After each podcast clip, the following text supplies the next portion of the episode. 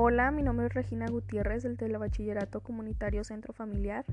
Hoy les hablaré sobre Liz Meitner y la teoría de los átomos rotos. De entrada, pues veremos quién es Liz Meitner. Ella fue una científica austriaca y conocedora como nadie de los misterios del átomo. Liz Meitner contribuyó a los descubrimientos del elemento proctianitio y la fisión nuclear. Ahora, ¿por qué átomos rotos?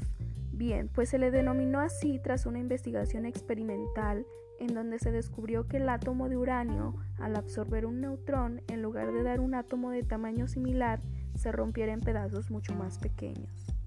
Este tema me pareció interesante porque en el desarrollo de sus descubrimientos, como en todos, hubo dificultades, como la llegada de Hitler, por ejemplo, para esto, ella tuvo que irse de Alemania pues al ser una época donde las mujeres tenían pocas oportunidades, con esta llegada las oportunidades disminuían aún más.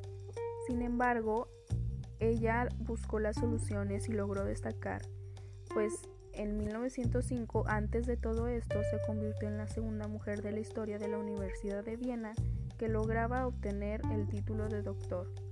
¿Te imaginas? La segunda. Tan cortas eran las posibilidades de tener al menos un título.